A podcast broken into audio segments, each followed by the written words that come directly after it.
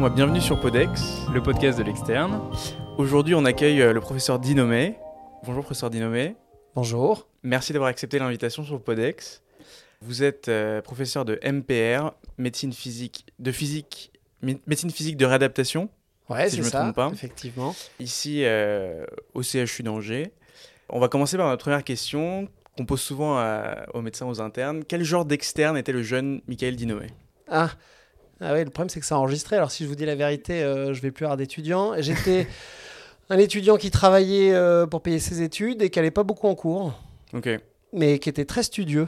Comme ça, euh, j'essaie de rattraper le fait que j'allais pas beaucoup en cours. Et vous étiez euh, dans quelle ville Alors j'ai été externe à Angers. Moi, je suis un pur produit angevin. J'ai fait mes études médicales à Angers. Donc j'ai connu euh, la transformation d'Angers et, le- et de la faculté et des études de, euh, de santé, puisque moi j'étais à la faculté de médecine euh, d'Angers. Et puis quand j'ai été interne et chef de clinique, c'est devenu une faculté de santé. D'accord, il n'y avait pas encore euh, la partie pharmacie, IFSI. Bah, en fait, c'était des facultés différentes. Ah oui, d'accord, ok. Ça a évolué. Et l'internat aussi, vous l'avez fait à Angers? Ouais, je l'ai fait à Angers. J'ai fait mon internat de médecine physique et adaptation à la, au CHU d'Angers. Et pourquoi vous, vous avez choisi de. Ou c'était un choix de rester ici à Angers toutes Ouais. vos études C'était effectivement un choix parce que comme tout étudiant en médecine, j'ai rencontré ma femme qui est en première année de médecine. Donc on a passé euh, notre externat et notre internat ensemble. Et euh, bah, on est dans les premières promos à avoir passé le CN. Donc tout le monde passait à ce moment-là le CN. Il y avait des histoires de classement. Donc il fallait être sûr d'être dans la même ville parce qu'on n'avait pas envie d'être séparés. Et on avait des projets assez particuliers. On s'est beaucoup plu à Angers. Donc on a euh, décidé euh, de rester euh, sur Angers, qui avait le, gros avantage, c'était proche de la Mayenne, dont je suis originaire, et puis qui nous permettait de pouvoir faire les spécialités qu'on avait envisagées. Et comment est-ce que vous avez vécu ces premières années Alors, tout, tout cet externat, comment euh, vous disiez que vous travailliez à côté Est-ce que c'était parce que vous aviez envie de faire autre chose Parce que si vous avez besoin, vous étiez quand même passionné par la médecine ou Ah. par autre chose aussi? Euh, en fait, je me suis jamais posé la question de ce que je voulais faire depuis que je suis tout petit, parce que depuis que je suis tout petit, je voulais être médecin traitant, euh, je voulais être médecin généraliste, je voulais être. euh, mon médecin s'appelait le docteur Chevrier à Mayenne, et quand j'étais tout petit, on me demandait ce que je voulais faire, je disais que je voulais être le docteur Chevrier. Et ça m'a tenu très longtemps. Il y a eu un moment où j'ai voulu faire footballeur professionnel, mais très rapidement, je savais que je pouvais pas. Et donc moi, je me suis jamais posé la question de savoir ce que j'allais faire. Je voulais vraiment faire de la médecine et euh, j'avais besoin euh, donc d'être très focus sur la première année puisque c'est vraiment l'année euh, qui va décider de beaucoup de choses. Donc je travaillais les étés parce que j'avais besoin de travailler pour pour comment dire bah voilà pour pouvoir subvenir à mes besoins. J'étais très aidé par mes parents, mais il y avait quand même besoin de travailler. Donc je travaillais pendant les étés où on n'était pas externe. J'ai ensuite travaillé pendant euh, que j'étais étudiant en médecine. Et est-ce que pendant votre externat, il y a des stages qui vous ont marqué euh, en chirurgie ou dans d'autres disciplines, euh, qui vous ont donné envie Ou est-ce que vous avez des anecdotes à partager un peu sur des, des choses qui sont passées pendant l'externat? Oui, euh, il y a des stages qui m'ont montré que j'avais pas du tout envie de faire cette spécialité. Ce qu'un- voilà, les études médicales, c'est sou- souvent des rencontres, des rencontres avec les patients, mais aussi avec les praticiens. Et euh, c'est euh, ce qui fait la beauté, à mon avis, des études médicales, c'est que vous avez la chance de pouvoir passer dans plein de stages, de euh, vous rendre compte d'un certain nombre de choses, parce que des fois, on arrive avec des a priori, et puis en fait, on se dit, voilà, mais ça correspond pas du tout à ce que j'avais envisagé, parce qu'on a rencontré un praticien, parce qu'on a rencontré des patients. Et j'ai donc eu des. Et donc, ça, c'est le gros avantage des études médicales, c'est de pouvoir faire plein de stages. Le gros désavantage, c'est que des fois, on arrive dans un stage, et pour peu que vous ne rencontriez pas la bonne personne au bon moment, bah, vous pouvez avoir une idée fausse de la spécialité. Hmm. Euh, et sur mon parcours d'externe ici, j'ai vécu des, des très très bons stages. Notamment, j'ai vécu euh, des stages en hépatogastro euh, que j'ai adoré. Euh, et donc, oh, la chance qu'on a eue, c'est que j'avais, voilà, je l'ai fait deux fois ce stage. J'ai vraiment beaucoup aimé le côté euh, holistique de, de la prise en charge et puis l'histoire de la maladie chronique. Et puis, il y a des stages qui m'ont moins plu. Alors, je vais pas les dire là, bien évidemment, mais voilà. Globalement, j'ai rapidement su ce que je voulais pas faire. Je voulais pas faire de la chirurgie Hmm. parce que je suis un peu vagal et donc à chaque fois que j'arrivais au bloc opératoire, je tombais dans les pommes. Donc je me suis même demandé à un moment si euh, la médecine était fait pour moi, en me disant Mais c'est pas possible. De... Et en fait non, Mm. on- il y a des endroits où on n'est pas à l'aise et il faut pouvoir se le dire. Et puis il y a des endroits où je me suis trouvé très à l'aise et donc euh, voilà, petit à petit j'ai éliminé ce que je voulais pas faire, la chirurgie, l'anesthésie, euh, la gynéco-ops, parce que dès que c'était un petit peu, je veux dire, intracorporel, j'aimais pas du tout. Hmm. Et Donc, vous avez fini par choisir la MPR. voilà. Vous nous expliquez que c'était déjà une spécialité à l'époque. Oui. Comment est-ce que vous êtes arrivé à ce choix? Ah, Effectivement, la, MPR ou médecine physique et réadaptation, bah, c'est quelque chose qui n'est pas connu, puisque même on écorche euh, le nom de la discipline. Euh, alors, en fait, la MPR, c'est vraiment par hasard. C'est-à-dire que euh, en, tant qu'étudiant en médecine à Angers, j'ai donc fait plusieurs stages et puis je me suis rapidement dit bah, qu'est-ce que j'ai envie de faire, qu'est-ce que j'ai pas envie de faire. Et dans mes autres passions, j'adore le foot à haut niveau. Et donc je me suis dit tiens, je ferais bien médecine du sport et pour les sportifs de haut niveau et notamment pour le foot. Et donc quand j'ai passé l'internat, à l'époque, voilà, le, classement a fait que je pouvais choisir l'entièreté des spécialités que je souhaitais. Et euh, pour faire médecine du sport, à ce moment-là, j'ai rencontré euh, le PUPH euh, de médecine du sport à Angers, qui m'a extrêmement bien accompagné et bien orienté, qui m'a dit, bah, pour faire la médecine du sport, tu as trois disciplines qui sera à, l'époque qui serait plus simple euh, à faire pour ensuite faire euh, ce qu'on appelle allez, un DESC qui était une étude complémentaire en médecine du sport et dont une des disciplines qui était la MPR. Donc quand il m'a expliqué ça, je l'ai regardé, regardé avec des gros yeux parce que je ne savais pas ce que c'était que cette discipline. Je l'avais jamais vue en tant que en tant qu'étudiant et donc je lui ai dit ouais bah pourquoi pas? Et il s'avère que quand je suis euh, donc j'ai je me suis inscrit à Angers, à l'internat de, de, médecine physique et adaptation, mais je connaissais vraiment pas du tout ce que c'était comme discipline pour faire la médecine du sport de haut niveau. Et j'ai rencontré à ce moment-là le PUPH de MPR qui était Isabelle Richard. Et euh, j'étais honnête en lui disant bah, Je sais pas ce que c'est. Elle me dit Ah bon, mais vous êtes jamais venu en cours? Parce qu'elle donnait des cours. Euh, Mm. je me suis dit En fait, je suis grillé. Oui, bah, effectivement, je suis pas venu en cours.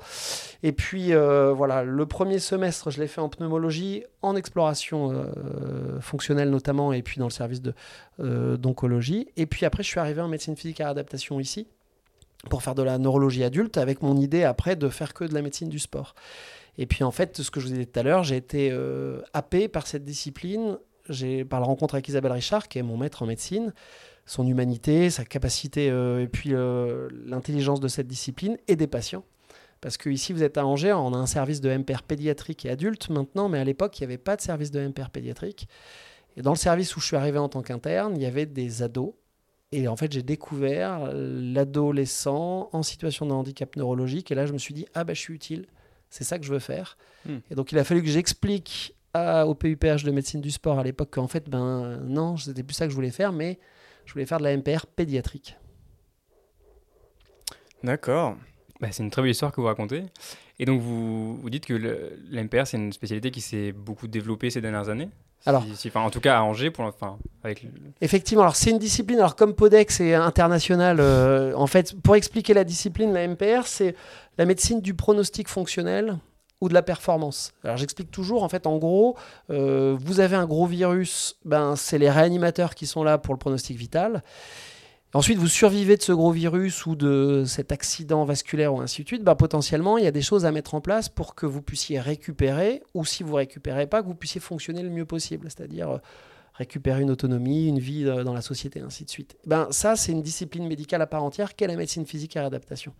Et elle se euh, décline sur plusieurs niveaux, soit la neurologique, soit l'appareil locomoteur, soit chez les enfants, et ainsi de suite. Et donc c'est une discipline qui, existe depuis très longtemps. En fait, elle a, les prémices de la, MPR, c'est la Grande Guerre, Première Guerre mondiale. Euh, on, a actuel- on a des héros de guerre qui rentrent, qui sont amputés, ils sont les gueules cassées. Qu'est-ce qu'on en fait? C'est des héros, il faut les garder dans la société. Donc il y a des disciplines comme ça qui se créent, c'est la chirurgie plastique, mais c'est aussi la médecine physique et réadaptation, parce qu'il faut leur euh, permettre une place, l'adaptation, ainsi de suite. Après, dans les années 50 l'épidémie de poliomyélite en France, euh, notamment, et donc c'est des familles entières qui sont touchées et qui ont besoin de respirateurs, mais qui ont aussi besoin, donc ça c'est la réanimation qui va se développer à ce moment-là très fortement. Et puis aussi, ils ont besoin, parce que la poliomyélite, ça touche des motoneurones, donc potentiellement quelques muscles, pas tous. Donc c'est des patients qui vont avoir, je sais pas, un déficit du grand fessier, bah, ils peuvent pas marcher, bah, qu'est-ce qu'on en fait? Et donc ça, c'est les années 50, 60. Puis petit à petit, cette discipline, elle s'ancre euh, dans la société. Et euh, maintenant, on voit bien dans les années 2000, 2020 que euh, au-delà de guérir les gens, il faut prendre soin, leur permettre d'avoir une vie autonome, aussi bonne que possible. Et ça, clairement, c'est la, c'est la réadaptation. C'est ça qui fait le, le gros sel de cette euh, discipline, c'est vraiment d'accompagner les gens sur du long terme et on est utile en fait. Il y a beaucoup de médecins MPR en France? Alors, j'ai pas révisé pour Podex. Alors, ça se trouve, vous allez faire du, vous allez euh, vérifier en même moment que je parle, mais en gros, ça doit être 2500 médecins de MPR en France. D'accord. Oui, c'est pas tant que ça finalement. Non, c'est une petite discipline qui est en fait mal connue et qui est souvent ce que j'appelle une discipline de maturité, c'est-à-dire que c'est souvent des médecins qui ont fait une autre discipline et en travaillant s'aperçoivent que ben il y a une vie après, une vie Mm. après la chirurgie, une vie après le service de neurologie, et ils commencent à s'intéresser à cette discipline et se disent ah mais si j'avais su, c'est peut-être ça que j'aurais fait. Et donc on a euh, des médecins comme ça qui souvent réorientent leur carrière. Ce qui est beau en médecine, hein, c'est qu'on peut à un moment changer de vie entre guillemets. Et donc euh, c'est souvent ce choix de maturité. Et puis avec les réformes euh, des internats que vous avez connus, à un moment on choisissait une spécialité médicale. Moi c'est ce que j'ai fait. Puis maintenant c'est ce qu'on appelle filiarisé. Vous choisissez neuro ou MPR. Et donc ça, ça a remis un petit coup de projecteur. Et donc il y a euh, des étudiants en médecine qui choisissent la MPR parce que quand ils récupèrent leurs résultats des ECN, ils sont un peu déçus. Donc ils regardent ce qu'ils peuvent faire. Puis ils disent tiens, MPR, euh, médecine physique et adaptation, et pas médecine pour le repos. Ils se disent ah, peut-être que je vais pouvoir euh, faire quelque chose. Et puis ils se renseignent. Et en fait, il n'y a pas de honte à dire ça. Enfin, je veux dire, ce qu'il faut bien comprendre, c'est que vos choix, ils vont dépendre aussi des rencontres que vous allez faire et puis de, de vos envies euh, perso. Et donc voilà, donc la MPR est, est- est peu connue. Puis en plus, dans tous les pays, il y en a. par exemple, en Allemagne, ça n'existe pas la ouais. MPR. En Allemagne, les gens qui, euh, par exemple, moi j'exerce, je fais de la MPR pédiatrique, je fais surtout du neuro-handicap de l'enfant. Bah, c'est de neuropédiatres en Allemagne qui font ça, mais qui se sont spécialisés après dans le handicap, ainsi de suite. Et donc, comme euh, internationalement, il n'y a pas euh, dans tous les pays cette discipline, forcément, c'est moins bien connu. Et euh, la MPR, elle s'exerce uniquement euh, en structure ou on peut s'exercer aussi en libéral? Alors, la médecine physique à adaptation, elle a pour vraiment grande majorité de l'exercice, c'est plutôt une activité pluriprofessionnelle, c'est-à-dire il faut aimer travailler en équipe, il faut aimer euh, euh, réfléchir en équipe, suivre les patients longtemps. Et en libéral, c'est compliqué. Ce qui fait que la grande majorité des, gens travaillent plutôt dans les, institutions, les, ce qu'on appelle les, établissements médico-sociaux ou les structures sanitaires de type euh, médecine physique à adaptation.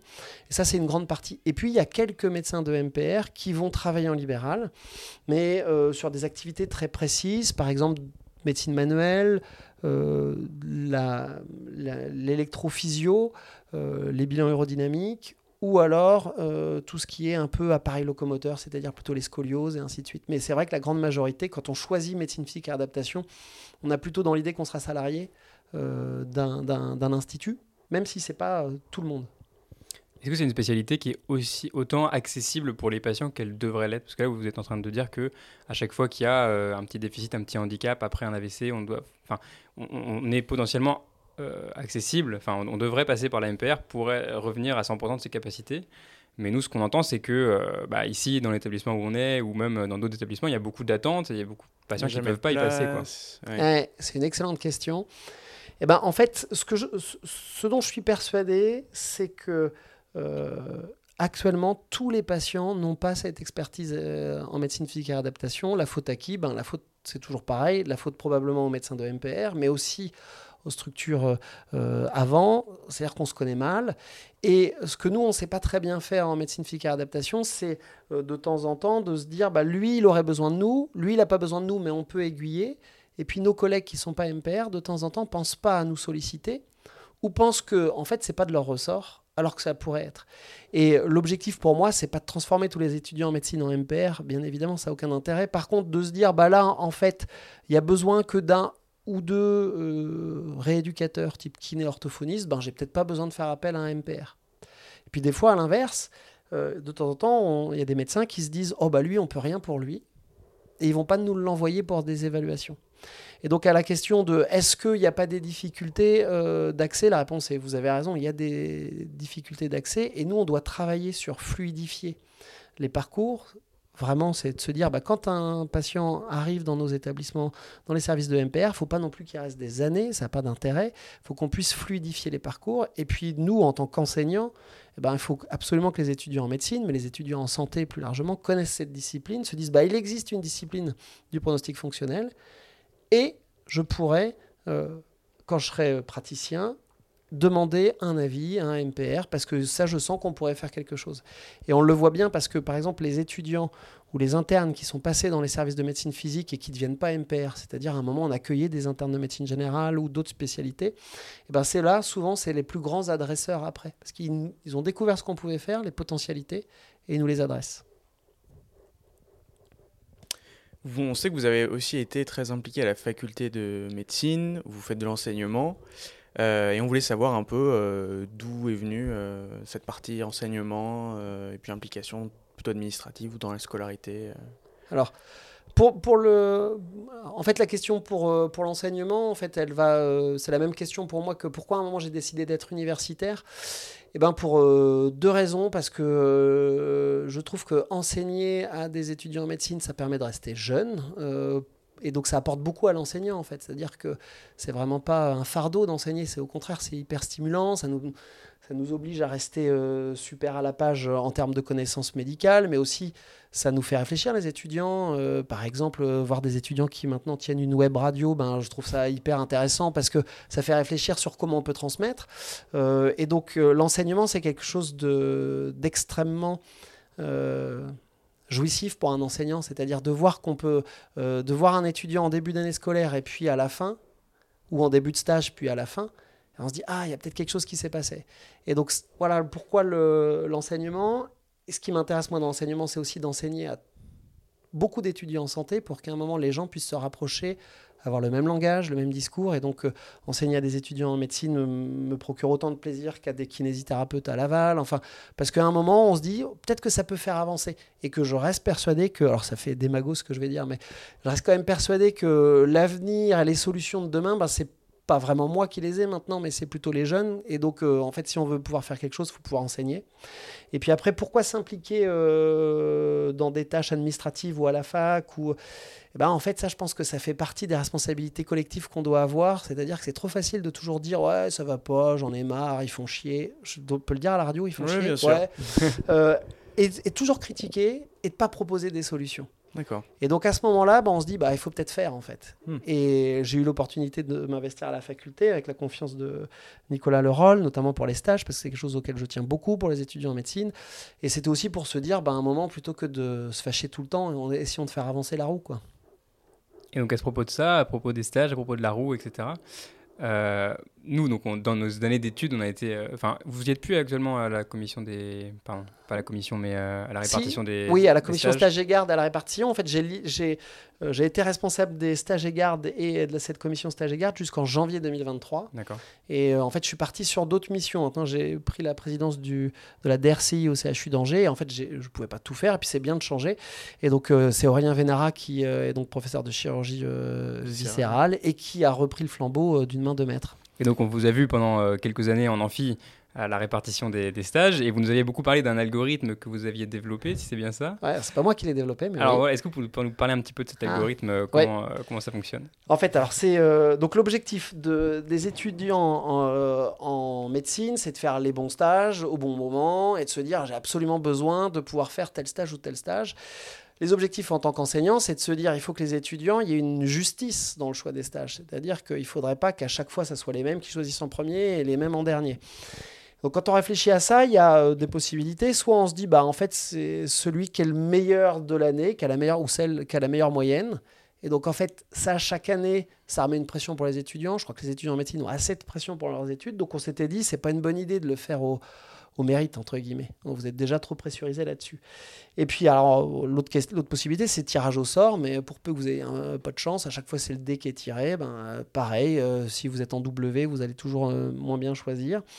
Et en réfléchissant donc euh, au début des années euh, 2010 avec des étudiants en médecine, parce que je pense que vous savez qu'à la fac d'Angers, on aime bien euh, participer, faire participer les étudiants en réflexion, essayer de trouver des solutions ensemble.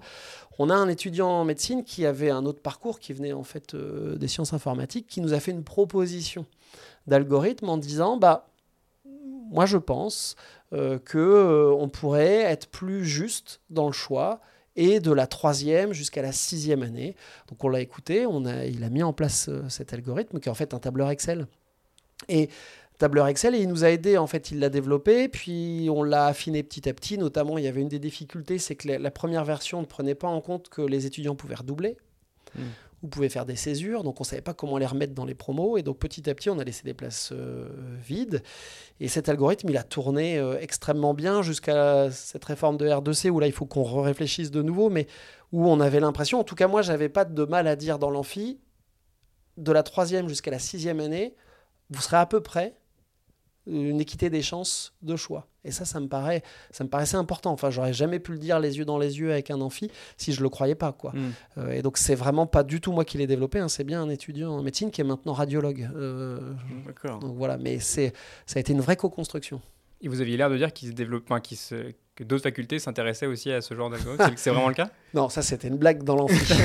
En fait, effectivement, pour que ça donne de l'importance et que voilà, quand on est en troisième année, on se dit waouh, on est prêt à croire beaucoup de choses. Et donc effectivement, je racontais qu'il a été développé dans plein de pays aussi et qu'on avait été piraté. Et c'était euh, malheureusement avant, ça fait, très, ça fait depuis 5-6 ans que j'expliquais qu'on était piraté de temps en temps par des, des hackers euh, russes ou américains. On est vraiment Mais ça, dedans, ça hein. c'était pas vrai. C'était pas vrai et je pense pas non plus qu'on l'ait vendu à quoi que ce Ouais. soit comme autre faculté. bah, C'est dommage parce que dans d'autres facultés, justement, ils font euh, au mérite ou avec l'ordre aléatoire d'une lettre Mm. et puis des fils. euh. Ouais, je sais bien. ouais. Bah, L'algorithme, il a, il a plu à, à beaucoup de gens, comme Baptiste, qui a bénéficié de très bons classements, par exemple.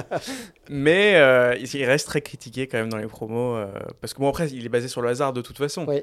Euh, avec des petits ajustements pour pas que des gens se retrouvent tout le temps au milieu, des C'est choses ça, comme ça, j'imagine. Exactement. oui. Mais euh, bon, en tout cas. Non, mais vous avez raison. Il a, il y a... En fait, c'est compliqué pour le plus grand nombre d'essayer d'être le plus équitable possible. C'était la solution qui nous a paru le mieux. Maintenant, il y a. Alors, vous, vous vivez la, la réforme un petit peu. Ouais, si vous vivez quand même encore la réforme, mais de la R2C, du CESA. Euh, Donc, euh, on a aussi voulu à un moment euh, impliquer les étudiants qui étaient impliqués dans la vie de la fac avec des, ce qu'on appelait des golden tickets. Alors, c'était hyper compliqué. C'est-à-dire qu'on les sortait à un moment de l'algorithme. C'est ce qui fait qu'après, on, fabrique des usines à gaz, mais euh, il n'était pas parfait, mais on n'a jamais trouvé euh, de meilleure solution. Là, pour l'année prochaine, alors je ne vais pas euh, dévoiler, mais je sais que le- Aurélien Vénara et puis la faculté et le service informatique, cette fois-ci, a réfléchi à ce que ça soit le plus juste possible. Parce qu'on était bien au courant que ceux qui arrivaient tout le temps au milieu, à peu près, restaient quand même très souvent au milieu. Mm, mm. D'accord, très bien. Euh, vous nous avez parlé de passion en dehors euh, de la MPR. Est-ce que vous pouvez développer un peu plus euh, ces passions? Qu'est-ce que vous faites? Qu'est-ce qu'un médecin Ah, mes MPR propres. Ah oui, qu'est-ce que fait un médecin En dehors de du football. En dehors du football, alors enfin, j'ai une passion qui est euh, effectivement le football et notamment le stade Lavallois. Euh, donc voilà, je suis mayennais. Euh, sinon, j'aime beaucoup le jardinage. Ça fait vieux en fait de dire ça à des étudiants. Mais bon, j'aime le jardinage, ouais, effectivement. Non, Baptiste aussi. Ouais, moi aussi, j'aime le jardinage. D'accord, j'aime le jardinage et les plantes vertes. Alors, c'est pas hyper vendeur, mais c'est vrai. Et puis, sinon, je suis un grand fan de Gaston Lagaffe. D'accord. Euh, et donc, il y a des bandes dessinées en règle générale. Euh, et puis, je me passionne pour en fait euh, beaucoup de choses. C'est-à-dire que je peux avoir des passions euh, pour euh, plein de trucs. Et euh, notamment, actuellement, j'ai découvert, alors là, c'est très cliché, mais j'ai découvert depuis très peu le golf. D'accord. Et donc, euh, je, fais un peu de golf, pas sur mes heures de travail. Et c'est quelque chose qui, est, voilà, qui pourrait devenir une passion. ouais. Euh, et moi, j'avais une autre question pour rebondir un peu euh, oui, sur la, la vie professionnelle, la vie personnelle. Vous diriez que la MPR, elle permet de bien allier euh, une vie personnelle et familiale avec son travail par rapport à d'autres spécialités? Ah, en fait, quand. euh, alors, je vais mettre tout le monde à l'aise. Souvent, par exemple, j'ai des, in- des étudiants en médecine en sixième année qui, quand ils ont leur. Maintenant, qui sera en cinquième année, mais quand ils ont leur résultat définitif aux ECN, euh, arrivent, pas très bien classés, ils me disent Ah, ben en fait, docteur, mais, euh, j'ai toujours rêvé d'être médecin de MPR. Alors, avec Mm. tout ce que je vous ai dit que c'était pas connu, ainsi de suite, ça me fait toujours tiquer. Ça me dit Ah oui, Mm. vous avez toujours rêvé d'être MPR. Puis après, bah, voilà, en discutant, je leur explique euh, pour eux quels sont les avantages de la médecine physique. Il y en a beaucoup qui disent ben, euh, le- on rend service aux patients, ce qui est vrai. On travaille en multidisciplinaire, c'est vrai. Et puis, euh, voilà, il y a un certain nombre de choses. Et puis, des fois, je leur dis, mais est-ce que vous êtes conscient que c'est aussi, il y a une qualité de vie, hein, enfin, en, en tant que médecin de MPR, une des vraies qualités de vie, c'est qu'il n'y a pas de garde. C'est-à-dire Mm. que c'est pas une discipline à garde. Et ça, euh, c'est quelque chose qui peut être important. Et donc, à votre question, est-ce qu'on peut allier euh, vie perso, euh, vie professionnelle avec la MPR La réponse c'est oui.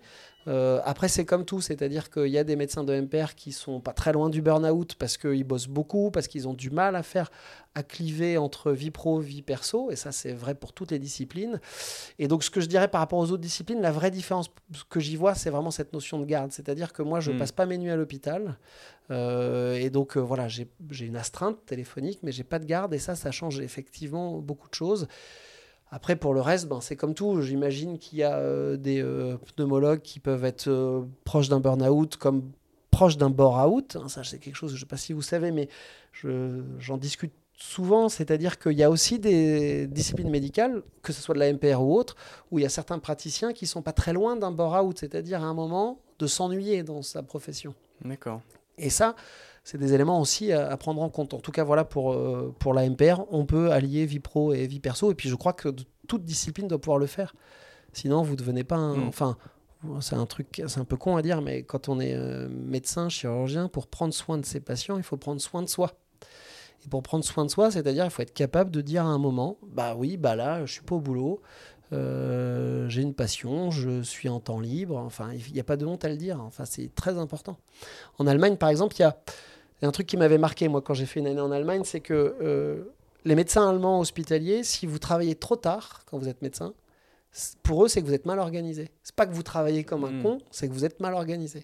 Et donc ça, il faut bien prendre conscience de ça. C'est-à-dire que ce qu'on doit, nous, en tant que médecins, c'est la continuité des soins. Et ça, c'est très important. C'est-à-dire qu'on a une responsabilité collective par rapport aux patients qu'on prend en charge, qu'on prend en soin.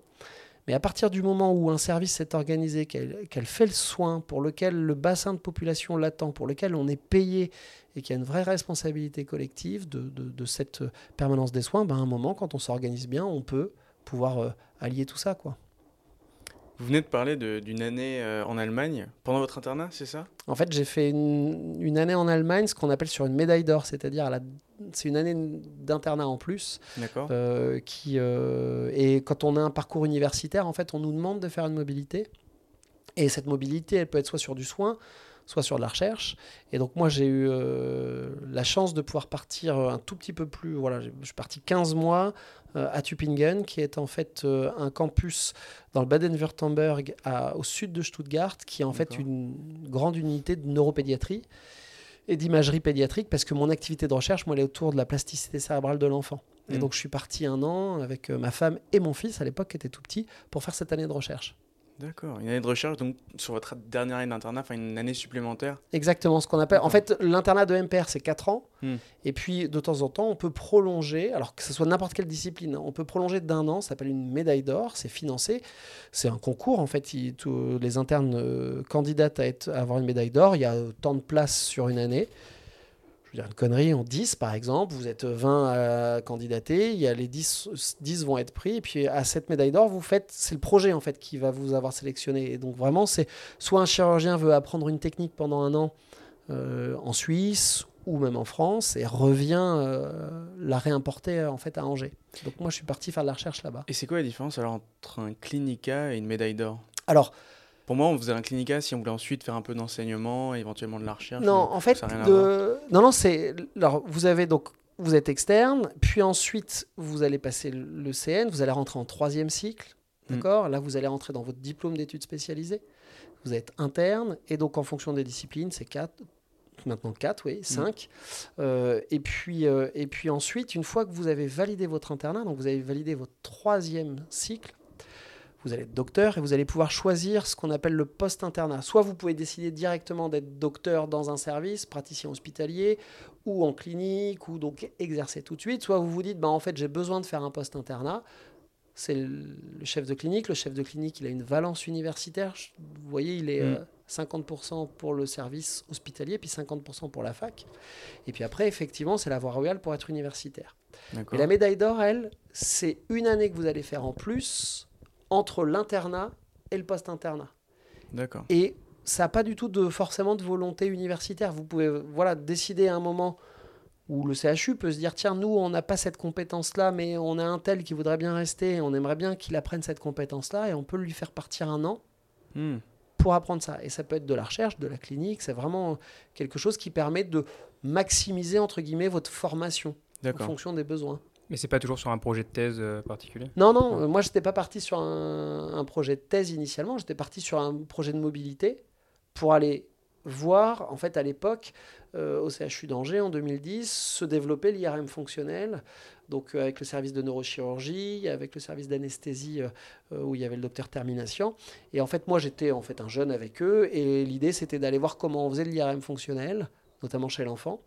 Et donc je suis parti un an euh, faire ça et en même temps faire de la recherche. Mais il y a de temps en temps des praticiens qui sont des internes qui sont financés pour un an pour aller apprendre une technique chirurgicale particulière sur un an, puis après ils reviennent. Hmm. C'est vraiment sur le projet en fait. D'accord. Et pour conclure rapidement euh, ce, ce- ce podcast avec vous, est-ce que vous auriez, hormis euh, Gaston Lagaffe et le football, une recommandation euh, culturelle, un film, une musique que vous, a- que vous aimez écouter, que vous aimez partager euh, aux Ouais, alors j'en ai, euh, j'ai trois recommandations. Ah, super. culturel, hormis euh, effectivement Gaston Lagaffe. Quand on est étudiant en médecine, il y a deux bandes dessinées qu'il faut au moins avoir lues. Euh, une qui est qui s'appelle, je vais peut-être un tout petit peu déformer les titres, mais vous allez le retrouver facilement. C'est Toulmier, l'auteur. C'est- La bande dessinée, elle s'appelle Ce n'est pas toi que j'attendais. C'est D'accord. une extraordinaire bande dessinée et qui euh, va euh, vous apporter beaucoup pour euh, le soin. L'autre qui est quelque chose qui va vous faire plus réfléchir, qui est euh, aux éditions Futuropolis, qui, qui s'appelle en fait Le jour où vous croyez que j'étais mort. D'accord Il faudra vérifier dans vos références. Mhm. Et alors l'auteur, je sais plus, c'est en fait un auteur de bande dessinée qui va faire un accident vasculaire cérébral hémorragique et il va dessiner en fait ce qui lui arrive. Son ressenti? À lui? Sur ce qu'il a vécu en fait. Et vous verrez que ça peut faire froid dans le dos quand on est étudiant en médecine et qu'on passe en réanimation ou en neurochirurgie ou en médecine physique et adaptation parce que ça va vous faire questionner sur un, ta- un certain nombre de choses et notamment sur les, euh, sur les états de conscience que les gens perçoivent, ce qu'ils peuvent entendre alors même que vous pensez qu'ils vous entendent pas. Et donc ça c'est vraiment extra. Donc ça c'est plutôt les recommandations de bande dessinée euh, pour, pour, pour l'été. Euh, sinon il y a un roman qu'il faut avoir lu qui est... euh, Le référentiel de MPR. non, pas du tout. Ah, non, en plus, il paraît qu'il est nul. Les étudiants m'ont dit qu'il était pas très bien. euh, Ça fait longtemps que je l'ai pas ouvert. Parce qu'on l'a vu il y a trois ans. Je je Effectivement, il va- là, il va être en plus en réécriture. Mais bah, si, si vous voulez lire le référentiel de MPR, ça me fera plaisir. Mais euh, c'est pas, c'est pas tant ça que j'allais dire. Ah, Vous m'avez fait manger Mince. le titre. Ah. C'est le roman de Clara Dupont-Mono qui est sur euh, son frère, en fait. Et, euh, non, son neveu. Et alors là, vous m'avez fait perdre le truc. Ça va pas me revenir tout de suite. Et la, la troisième recommandation, c'est musique. Et c'est euh, Zao de Sagazan, qui, euh, dont l'album euh, euh, vient de sortir et qui est extraordinaire. D'accord. Ok. Zao de Sagazan, c'est quoi comme Ouais. type de musique? Ah, c'est quoi comme type de musique C'est euh, la variété française Ah non, non, ou- non, c'est pas parce que je suis vieux que j'écoute de la variété. Non. Euh, c'est, euh, je dirais que c'est de la nouvelle euh, chanson française un peu, un peu électro avec de l'autotune qui est quand même pour mon âge euh, une, comment dire. euh, C'est expérimental peut-être un peu? Non, c'est ouais, non pas vraiment. vraiment, c'est pas, c'est pas expérimental, mais voilà. Donc euh, pour, pour moi, écouter de l'autotune, c'est quelque chose où on m'aurait dit il y a six mois, je vous aurais dit oh non, c'est pas possible, c'est pour les jeunes. Mais là, euh, Zao de Sagazan, c'est vraiment très bien. Ok, super. Donc voilà, et, Cla- et Clara Dupont-Mono, je vais pas retrouver le, le- le titre de cette, son roman, mais vous le mettrez dans les, euh, dans les références. Ouais, Elle est sûr, pas pourra. animatrice en radio, si, c'est ça? exactement. Elle a fait une- Ça un roman chose. extraordinaire. D'accord. Sur une expérience personnelle avec son neveu euh, Oui, exactement. En fait, c'est un neveu qui a. euh, bon, je vais pas spoiler en disant que c'est un neveu qui, est, euh, qui a un- ou une nièce qui a un polyhandicap. D'accord. D'accord? Et euh, voilà, on va vivre en fait l'arrivée de cet enfant polyhandicapé dans la famille, et notamment dans la fratrie. Et donc, ça, il faut l'avoir lu. On vous remercie pour votre temps. Merci d'avoir répondu à nos questions. J'espère que ça pourra faire naître des vocations de futurs MPR. Bah oui. euh, Ah bah pour le coup, c'est pour ça que j'ai accepté de. je me suis dit, si j'accepte Codex, c'est ouais, pour faire, c'est pour vraiment dire Bah aux oui. étudiants en médecine que les stages, ils sont absolument essentiels. Parce que ce que je disais tout à l'heure, c'est que j'allais pas en cours, mais j'allais tout le temps en stage. Hmm. Et que je crois vraiment quand on veut devenir euh, étudiant et futur praticien, il faut aller en stage. Ce qui m'angoisse un peu, c'est que les étudiants en ce moment, ils disent oui, mais comment on prépare les échos, et ainsi de suite. Et je crois vraiment qu'il faut bien se dire, si vous allez en stage, ah, vous apprendrez les échos sans problème. Enfin, je veux dire, c'est les stages qui sont, qui vous, qui sont importants pour vous. Enfin, je veux dire, c'est donc si je m'étais dit, je vais faire ça pour passer ce message-là, pour faire lire Gaston Lagaffe, parce que je pense que de- on en lit de moins en moins. Et puis après, pour les vocations MPR, ouais. Bah, on compte sur vous pour, pour partager l'épisode sur Twitter euh, Ouais. après. Ah, J'y suis un peu moins sur Twitter, mais j'essaierai. Merci beaucoup.